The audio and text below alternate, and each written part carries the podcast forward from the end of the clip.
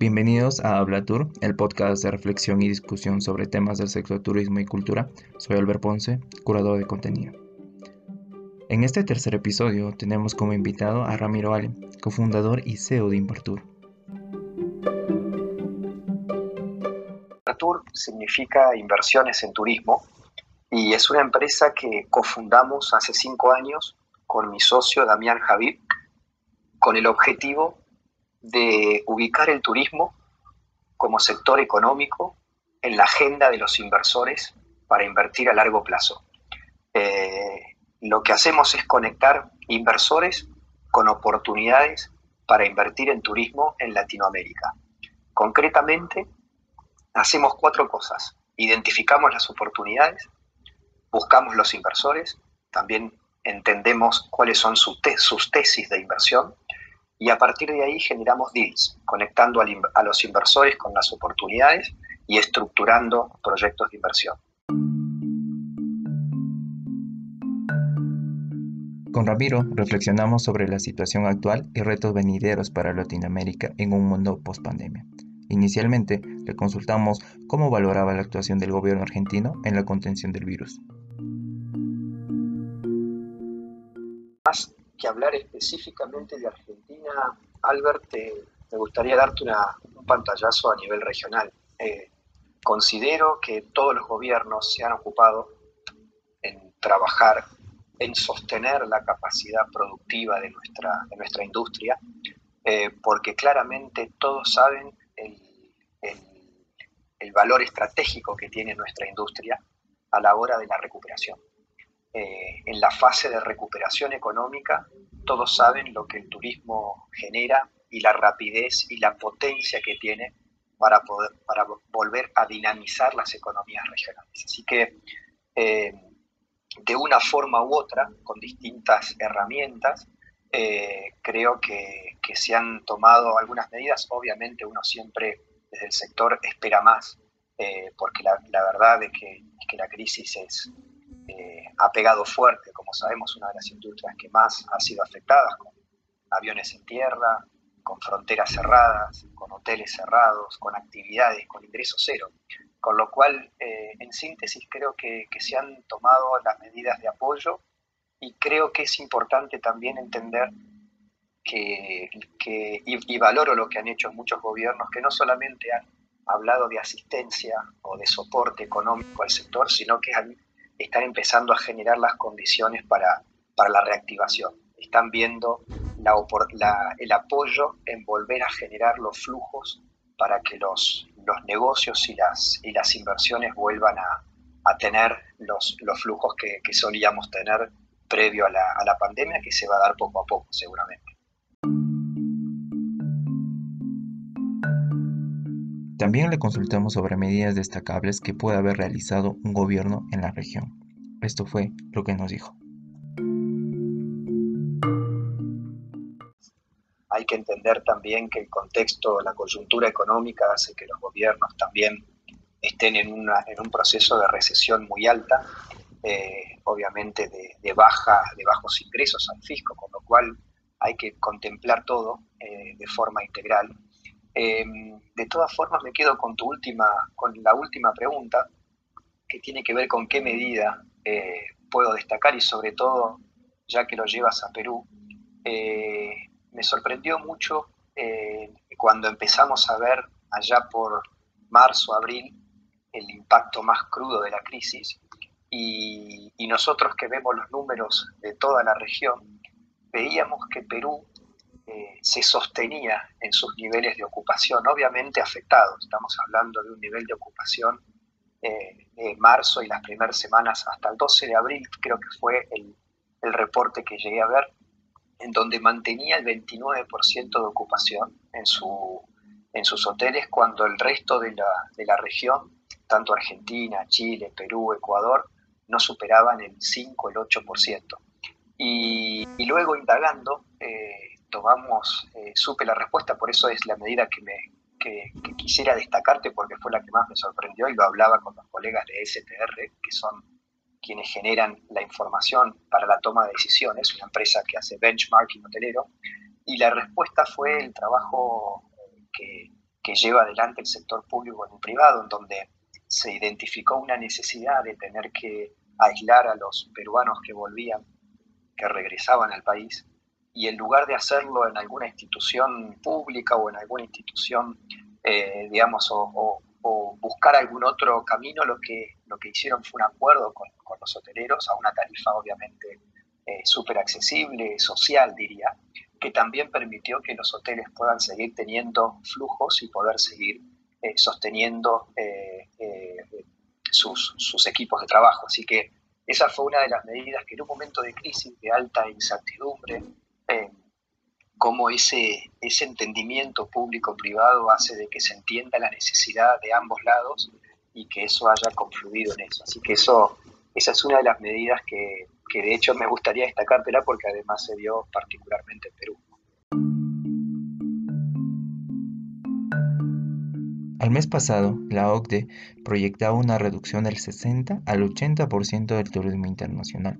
También señalaba al mercado interno como el segmento de más rápida recuperación. Le consultamos a Ramiro. ¿Esta pandemia brinda una oportunidad para el mercado local e interregional? Sin dudas, Albert. Yo creo que esta pandemia nos invita o nos da una oportunidad para volver a, a las fuentes para volver a las bases.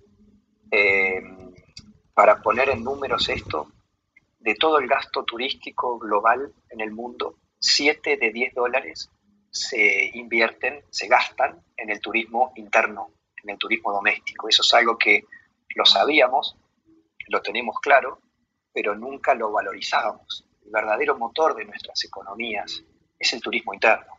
Y si no, veamos cada uno de nuestros destinos en nuestros países de la región y nos damos cuenta que son muy pocos los que tienen la incidencia del turismo internacional, que generalmente son las grandes capitales o los destinos que han sido posicionados internacionalmente como Machu Picchu, como Patagonia, eh, que han tenido una, una, una valoración y, un posicionamiento global muy potente. Entonces, ¿qué te quiero decir con esto? Que en realidad, eh, y, y, para ponerlo también en números en nuestra región, en nuestra América del Sur, 9 de 10 viajes se inician en, la propia América del Sur y 8 de esos 10 viajes son domésticos. Brasil recibió el año pasado 6,7 millones de turistas internacionales en el 2019, pero viajaron dentro de Brasil 95 millones de brasileros, de brasileños. Quiere decir que la relación es 9 a 1. En Argentina pasa algo similar. En Argentina recibimos 6,9 millones, nuestro récord histórico, de turistas internacionales, de arribos internacionales en el 2019. Pero somos 30 millones los argentinos que viajamos dentro del país. La relación es 8 a 2. Yendo a Perú, tienen, recibieron el año pasado 4,5, 4,48 millones de turistas internacionales en 2019, pero viajan dentro del Perú 48 millones de peruanos la relación es igual que Brasil, 9 a 1.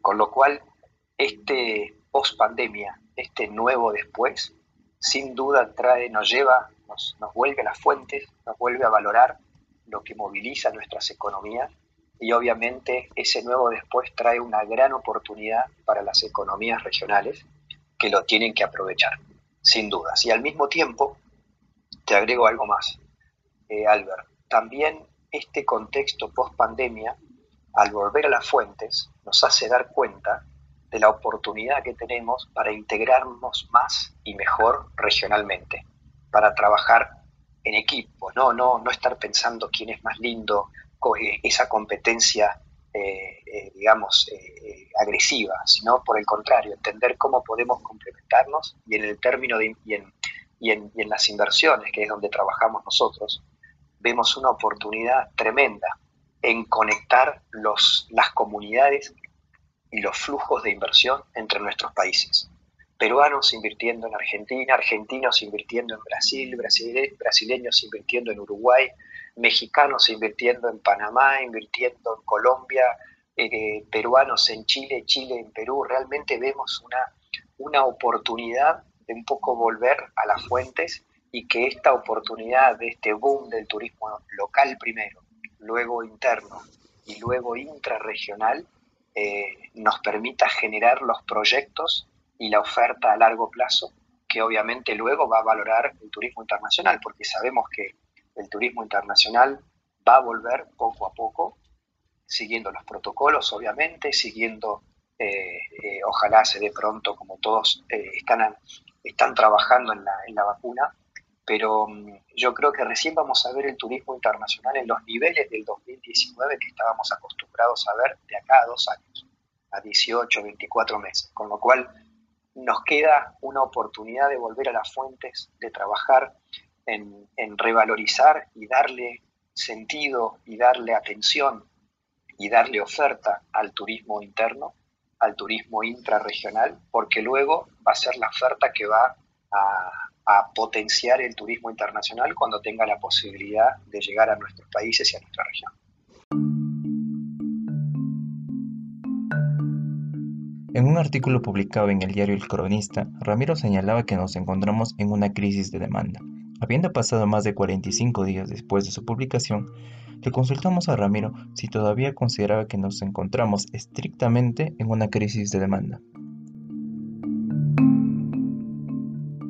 Sin dudas creo que estamos en una, crisis eh, de demanda, no de oferta, y eso justamente va a hacer que cuando se recupere la confianza, cuando empiecen a funcionar todo el trabajo que se ha hecho durante estos meses para prepararse para este nuevo después, eh, obviamente esto no es, no se puede pensar que va a ser de un día para el otro. Como todo va a llevar su tiempo y la confianza se recupera con, con hechos, con, con, experiencias vividas y exitosas. Y eso va a llevar un tiempo donde tanto el turismo de negocios, el turismo de reuniones y el turismo de placer vaya volviendo a encontrar su, su, su, normalidad.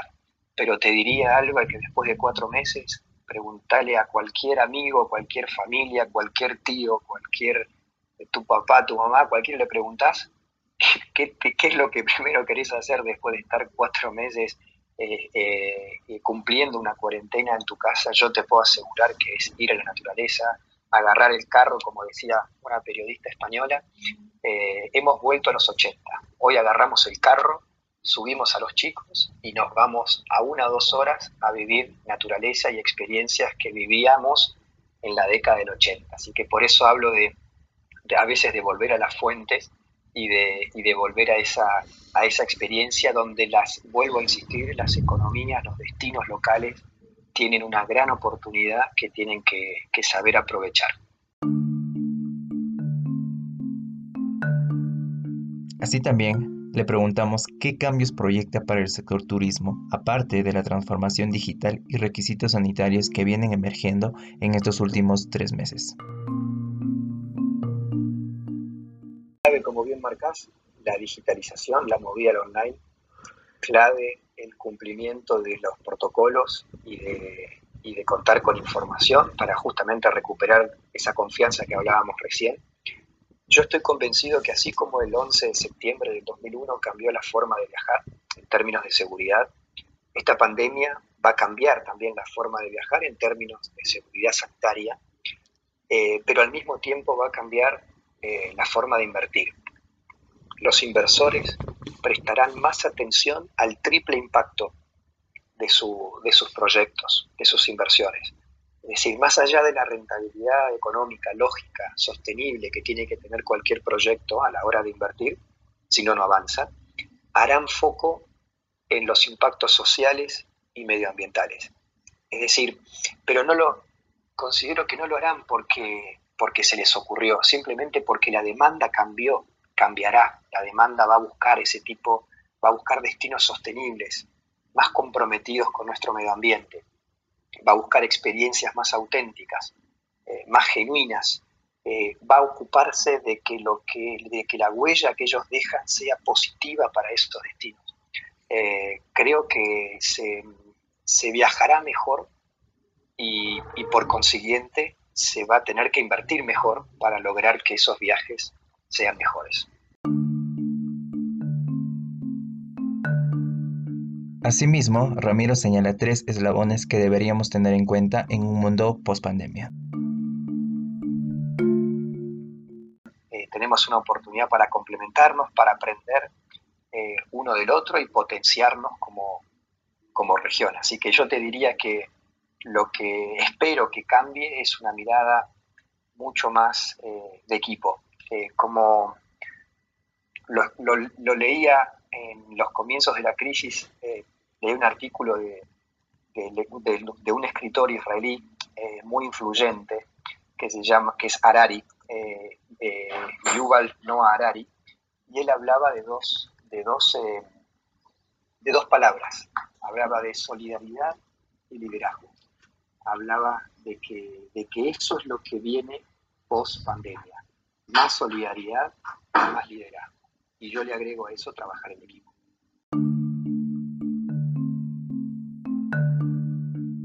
Algunos países han propuesto algunas medidas interesantes para reactivar el sector turismo, como es el caso de Nueva Zelanda o Chipre. Le consultamos a Ramiro, ¿qué otras medidas podrían adoptar los gobiernos?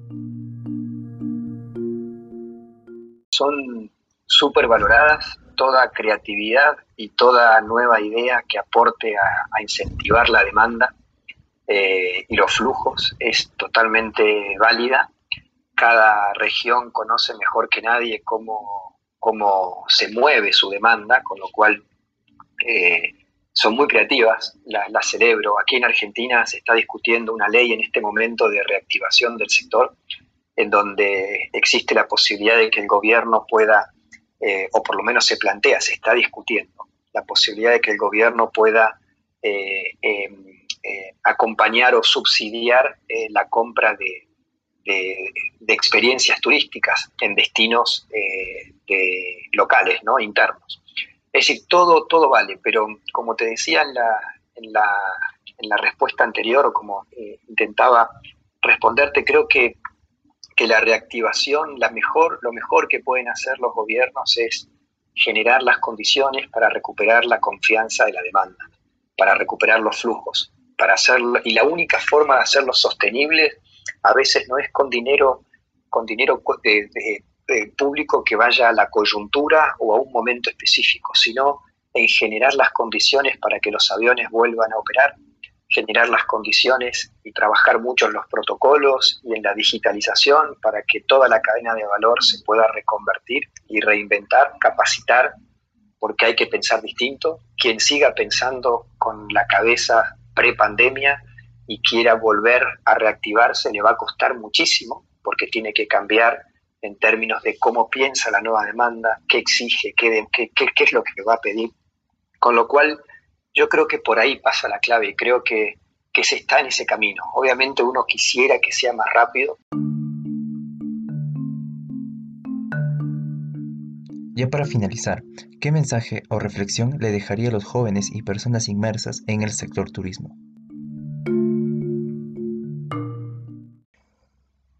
Que nada, que no aflojen, que no aflojen. En momentos de crisis no hay que aflojar, hay que ser resilientes, hay que creer, hay que creer en el propósito que uno tiene.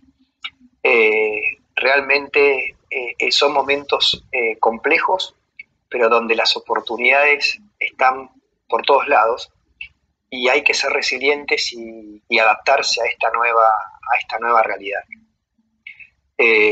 tengamos en cuenta que estamos en una región que, tiene, que fue bendecida en términos de recursos naturales y culturales y que es lo que va a estar demandando el mundo, primero nuestra región y también el mundo.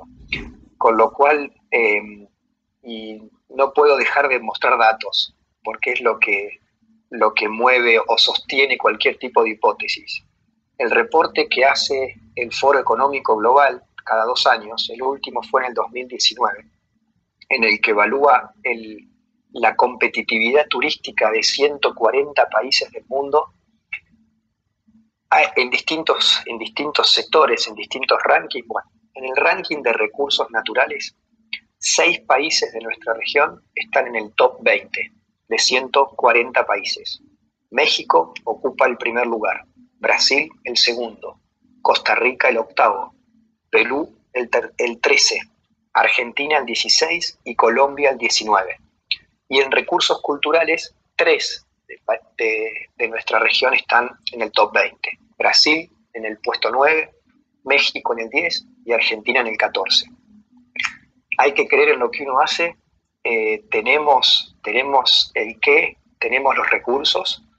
Em, obviamente hay que darle mucha importancia al turismo interno, al turismo local, al propio peruano viajando por Perú, al propio argentino viajando por Argentina, al brasilero, al brasileño viajando por Brasil, porque ese movimiento es el que motoriza las economías locales, los destinos, y luego los prepara para cuando vuelva el turismo internacional, cuente con las experiencias y la oferta acorde a sus expectativas. Así que a no aflojar, a meterle, nuestra industria tiene todo para dar, eh, es clave para la recuperación de la economía, así que eh, nada, no aflojemos, sigamos metiendo con todo.